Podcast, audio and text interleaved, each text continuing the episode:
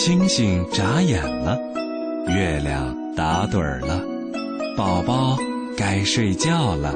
不，我还要听睡前故事呢。那说好了，听完故事就睡觉喽。睡前故事快开始吧。睡前故事温暖呈现，每晚八点半，AM 七四七，宝贝的童话有声书为你打开。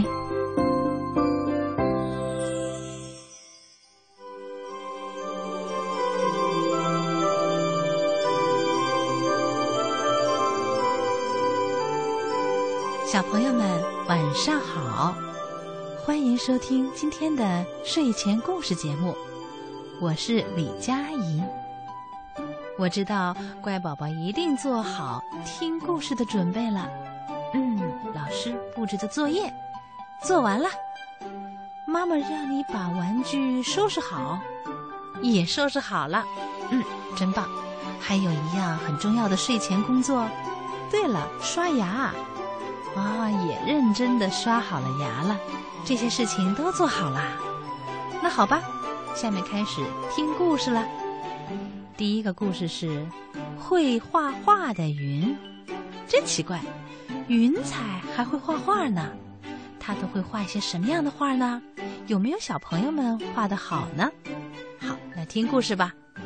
会画画的云，小兔子喜欢跑到草原上放风筝。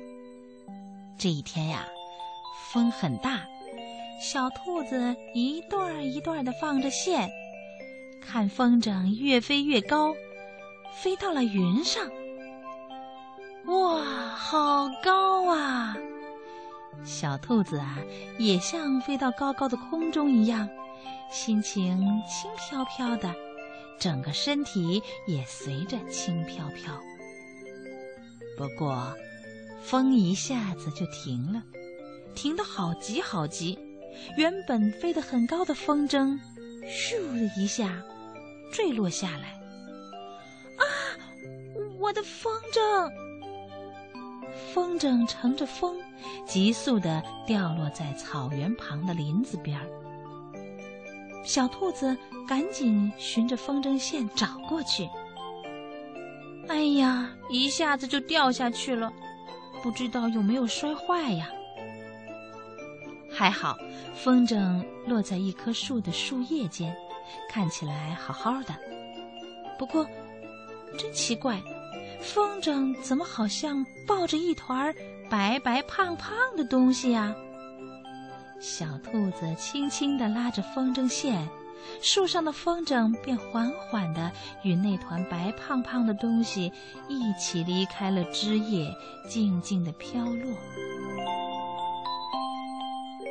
小兔子看清楚了，风筝两条长长的尾巴呀，正好缠住那个白胖胖的东西。那是什么呀？好像是一朵云。小兔子盯着白胖胖的东西看。就在它喃喃自语的时候，大风又起了，吹得他手上的风筝啪啪的响，也把风筝尾巴吹得快脱离那个白胖胖的东西。那个白胖胖的东西好像快飞走了，还发出焦急的声音：“快，赶快抓住我，不然我要飞到天上去啦！”小兔子吓了一大跳。但手脚还是很迅速的抱住了那白胖胖的东西。啊，还好，还好你动作快，要不然我就飞走了。你，你是？小兔子低下头，睁大眼睛看着怀里那个白胖胖的东西。啊，我是天上的云。我一直很想到地上玩儿，不过，要不是你的风筝把我带下来，我还没办法实现心愿呢。因为我们云太轻了，只能飞在天上。哇，真的是云呐！没错。哦，对了，可以请你再用风筝尾巴绑住我，然后拉着风筝线带我到森林里逛一逛吗？我一直都只能从很高的地方看着森林，现在好不容易有机会来这里，很想到处参观参观。嗯，好的，没问题。小兔子意外的遇见了一位白云访客，感到很惊喜。他带着小白云逛遍了森林。小白云对于一棵棵树层次不同的色彩感到很着迷。小白云在草地上滚啊滚啊，刺刺痒痒的感觉惹得它咯咯的笑。小白云拼命呼吸，闻着各种花香，没想到身体竟然膨胀起来，变得更胖了。当他们逛累了，小兔子又带着小白云回到了他家。小兔子家在一个树洞里，树洞外头正晾着一床雪白的床单，旁边树丛中红的、紫的、粉的各种浆果果实累累。不过不知道是乌鸦还是什么鸟类。恶作剧似的将许多浆果啄得掉落一地，再加上可能有动物走过，不小心踩到，地上的浆果变得湿湿乎乎的。小白云看到这些流淌在地上，好像颜料似的浆果糊，兴奋地飞过去，用自己棉絮般的身体蘸上了不同的浆果颜料，飞到雪白的床单前。然后他好像想起什么似的，问小兔子说：“在上面可以画画吗？我好想画画啊！”画画，小兔子显得有些惊讶。“哦，不可以吗？你喜欢白白的床单，你不喜欢有图画、有彩色的床单吗？”彩色的床单，小白兔摇了摇头。嗯有图画、有彩色的床单，很棒啊！我只是从来没有想过在床单上画画。那就让我来画出彩色床单送给你。小白云开心地在床单上画起来，粉的、红的、紫的。小兔子看呆了。小白云画了一半。还要小兔子帮忙把掉落在地上的绿叶，还有黄的、蓝的等不同颜色的落花，用石头磨成颜料，再把不同色彩的颜料搭配混合，做出了更多变化。小白云画好了，小兔子忍不住喃喃地说道：“好漂亮哦，小白云，你画的好有美感，真是一个厉害的画家。”身上沾满了各色颜料的小白云，笑得脸颊变得更胖更鼓。我可是小溪的服装设计师哦，画的东西当然有美感喽。嗯，你说什么？小溪的服装设计师？对呀，我有一群白云好朋友，都是小溪的服装设计师。走，我带你去看。小白云啊，带着小兔子离开森林好一段距离，来到一条小溪边。哇，好美呀！我从来都没有来过这里。溪流旁边堆积着许多大的、小的石头，石头上覆满了厚厚的浓绿苔藓。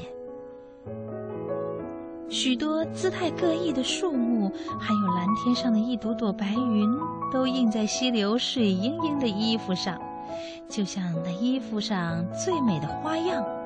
不时还有几朵红花或者几片黄叶，缓缓地飘落在溪水里，为这美丽的衣裳点缀上更缤纷的流动色彩。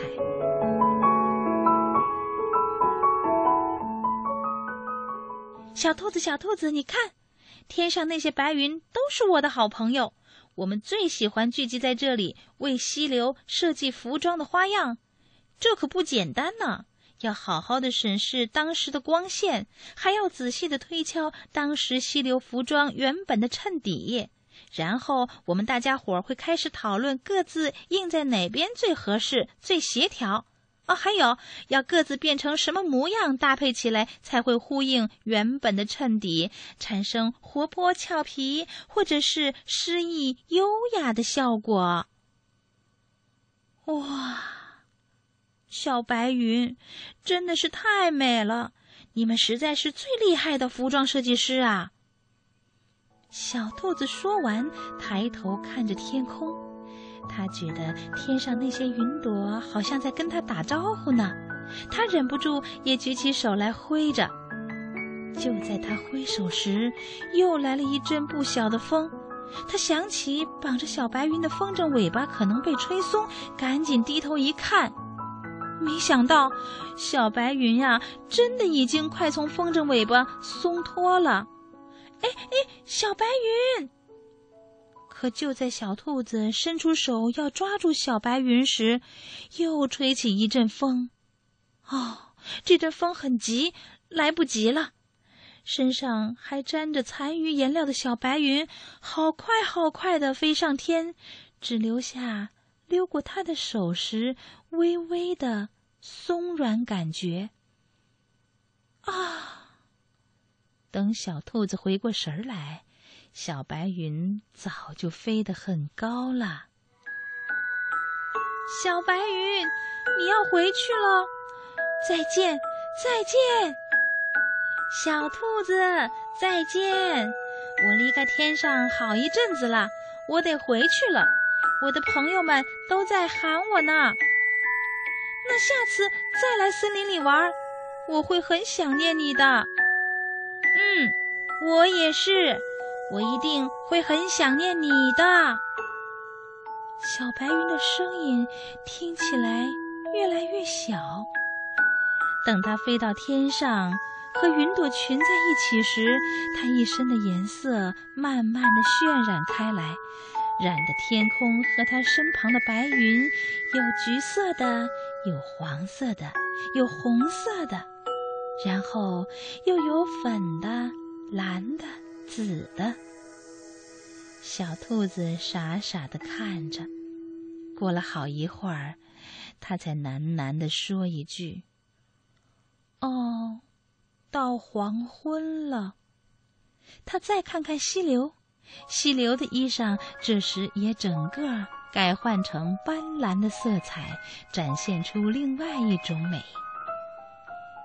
小白云回到天上以后，小兔子常常到小溪边，抬头看着蓝天上的云朵，也欣赏溪流水盈盈的衣服上云朵、石头、树木、落花搭配在一起变化出的各种各样的花样和色彩。小兔子还时常放风筝。希望风筝收回或落下时，尾巴上能够缠绕一朵白白胖胖的云。不过，这个愿望再也没有实现过。但是，小兔子不难过，因为它总是可以在蓝天上，在溪流水盈盈的衣服上，看到小白云。小兔子还学着小白云，将不同颜色的浆果、花朵，还有树叶来研磨碎，拌作颜料，画在雪白雪白的风筝上。于是，当五彩缤纷的风筝飞上天，飞到云朵当中时，小兔子很清楚，小白云和他的朋友一定会看到，就像自己一定能看到溪流中的他们。并且还知道，这是他送给云朵们最好的礼物，就像他们也总是送给他一整个天空和一整条溪流的美丽呀。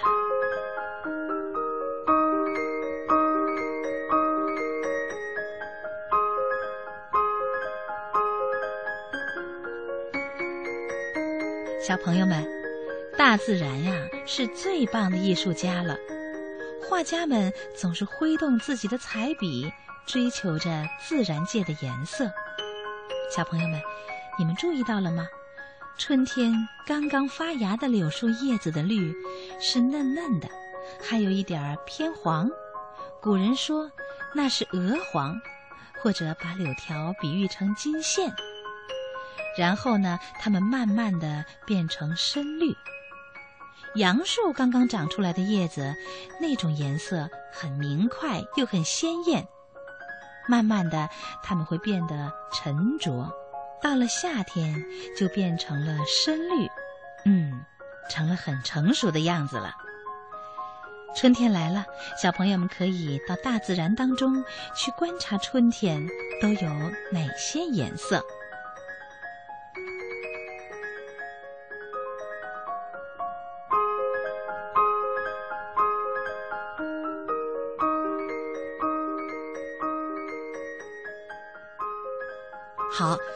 接下来再给小朋友们讲第二个故事。这个故事呢，应该说是一个成语故事，名字是《叶公好龙》。春秋时期，楚国有一个自称叫叶公的人。叶公经常对别人说：“我特别喜欢龙，龙多么神气，多么吉祥啊！”于是，当他家装修房子的时候，工匠们就帮他在房梁上、柱子上、门窗上、墙壁上，到处都雕刻上龙。家里呀，就像龙宫一样，就连他自己的衣服上也绣上了栩栩如生的龙。叶公喜欢龙的消息传到了天宫中真龙的耳朵里，真龙就想。没想到人间还有一个这么喜欢我的人呢，我得下去看看他呀。有一天，龙从天上降下来，来到了叶公的家里。龙把大大的头伸进了叶公家的窗户，长长的尾巴拖在地上。叶公听到有声音，就走出卧室来看。这一看可不得了了，一只真龙正在那儿瞪着自己。叶公顿时吓得满脸惨白，浑身发抖，大叫一声，逃走了。后来呀，人们就用“叶公好龙”这四个字，比喻那些表面上喜欢一些事物，其实并不是真的喜欢的人或事。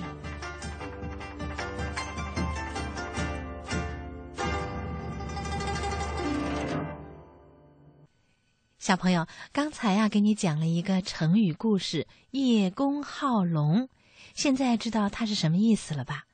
我们知道它是什么意思，以后也慢慢的学会用成语，慢慢积累啊，你就会变得很有学问的。好，下面呀，欢迎小朋友们接着再来听淘气包埃米尔的故事。这个男孩是一个罕见的淘气包。把自己的妹妹当国旗升到旗杆顶，把猪血扣在爸爸头上，把青蛙放进送咖啡的篮子里。无论他走到哪里，都要把那个地方弄得是鸡飞狗跳，不得安宁。可是他并不坏，只不过是生性好动，天真活泼。他勇敢善良，富有同情心和正义感，为了帮助别人，不惜牺牲自己的一切。埃米尔就是埃米尔。一年到头淘气闯祸，却永远是孩子们的开心果。欢迎收听世界著名儿童文学作家林格伦作品《淘气包埃米尔》，由中国少年儿童出版社出版，姚科演播。因为淘气，埃米尔被爸爸关进了木工房。不过，埃米尔可不会一直待在那儿。他会干什么呢？埃米尔打开了窗子，朝外面看了看。他看见窗子下边长着密密麻麻、令人讨厌的钱麻。跳到一堆钱麻中间会扎人的。埃米尔干过这么一回。我才不是疯子呢！我一定能够想出更好的办法出去。如果你有机会去卡特胡尔特这类庄园一趟的话，你就知道了，那里是什么样子。那里组合无序的房子特别的有意思，你一到那儿，马上就想玩捉迷藏。在卡特胡尔特庄园里，不仅有马厩、猪舍、鸡窝、牛圈、羊圈，还有其他的小房子、小棚子，其中有一个。熏肉的房子，埃米尔的妈妈在那里制作香肠；一个洗衣房，丽娜在那里洗脏衣服。那里面还有两栋紧靠在一起的其他的房子，其中一个放木柴，也当木工房；另一个储存食品，也可以在那儿熨衣服。埃米尔和小伊达晚上经常在那些房子中间玩捉迷藏。当然是在没有钱麻的地方，但是此刻埃米尔什么也玩不成了。他被困在那里，就是因为在木工房和食品储藏室之间那小块平地上长着很多的钱麻。埃米尔他看到对面食品储藏室的窗子开着，便想出了一个好主意。在木工房窗子和储藏室的窗子之间搭上一块木板不是什么难事儿。然后我就爬过去。他现在对待在木工房里实在是太厌烦了。再说，他觉得肚子也饿了。埃米尔想起什么就做什么，从来不会三思而后行。很快，他就把木板搭好了。埃米尔开始爬，哟，可真够可怕的。因为那块木板特别的窄，埃米尔特别沉。如果我能够顺利爬过去的话，伊达就可以得到我那个木偶人我保证。埃米尔一边爬一边说。这个时候，那个木板嘎巴嘎巴的响。当他看到下边的钱麻时，他吓得是头晕目眩。埃米尔大喊一声：“哎呦，救命啊！”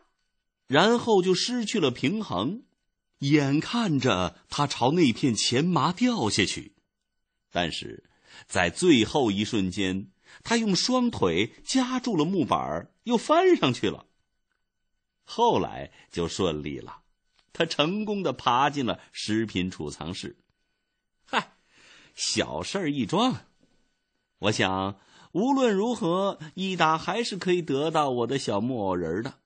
不过改一天吧，如果它已经坏了的话，啊，让我看一看再说吧。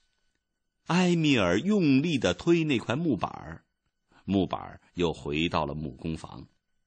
因为埃米尔喜欢整洁，然后他跑向大门，用手试了试，门锁着。嗯，跟我想的一样。不过他们很快就会来取香肠。那时候，我就知道该怎么溜掉了。埃米尔用鼻子吸了吸气，嗯，这食品储藏室里可真香啊！果然，木工房是困不住淘气包埃米尔的。他利用一根长长的木板，想办法从木工房到了食品储藏间。食品储藏间。是装食品的呀，卡特霍尔特庄园正在大办宴会呢，好吃的一定少不了。埃米尔后面又会发生什么故事呢？小朋友们，明天同一时间继续收听《淘气包埃米尔》的故事，你就知道了。好了，现在时间晚了，小朋友们听完故事该睡觉了，跟爸爸妈妈道一声晚安。李佳阿姨也祝你晚安。明天再见，孩子们。睡前故事节目每天都会产生一名幸运听众，你只需要把听节目的感受发送邮件给 s q g s at c n r 睡前故事的专用邮箱，就可以参与我们的节目互动。幸运小听众将获得由中国儿童艺术剧院赠送的。精彩儿童剧亲子套票三张小朋友们可以和爸爸妈妈同去观剧。别忘了邮箱是 sqgsatcnr 点 cn 请留下联系电话以便联系。